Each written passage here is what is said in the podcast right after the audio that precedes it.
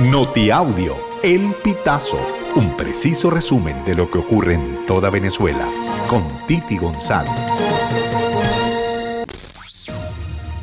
Bienvenidos a una nueva emisión del Notiaudio El Pitazo del 25 de septiembre del 2023.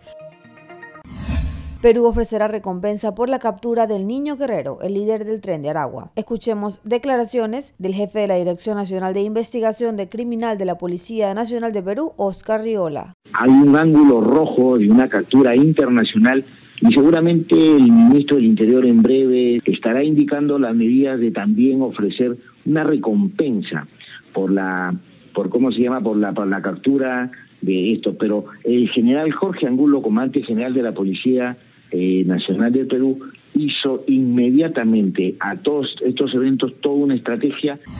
La Comisión Nacional de Primaria informó que las próximas decisiones en relación con la primaria opositora se tomarán en una mesa mixta en conjunto con el Consejo Nacional Electoral. Esta decisión se tomó luego de que el pasado 22 de septiembre el CNE aceptara brindar apoyo y asistencia técnica a la Comisión Nacional de Primaria para la elección interna convocada por la Plataforma Unitaria Democrática. Un hombre de 37 años fue baleado frente a su residencia en Barinas.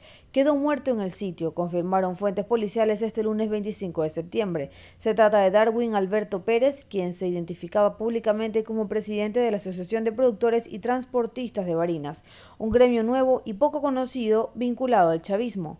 Podría tratarse de un sicariato, estudia la delegación de Barinas del 6CPC, aunque esta policía maneja varias hipótesis.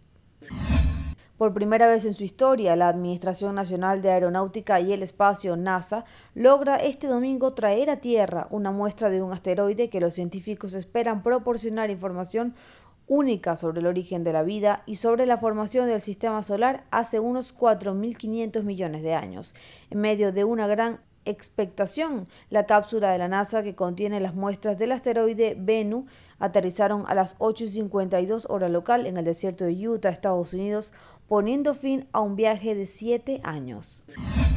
Carol G, la cantante internacional colombiana, lleva adelante su gira Mañana será bonito Tour 2023 con una banda de músicos en la que figura Katiuska Fernández, una percusionista venezolana que se suma a su estilo caribeño en las presentaciones musicales. Para la venezolana ha sido una experiencia inigualable tener la oportunidad de tocar delante de 65 mil personas y participar en un Tiny Desk, el icono show musical que realizan para YouTube.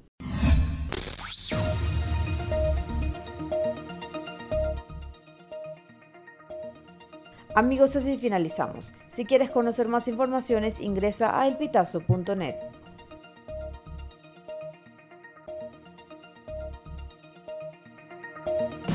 Estas informaciones puedes ampliarlas en nuestra página web, elpitazo.net.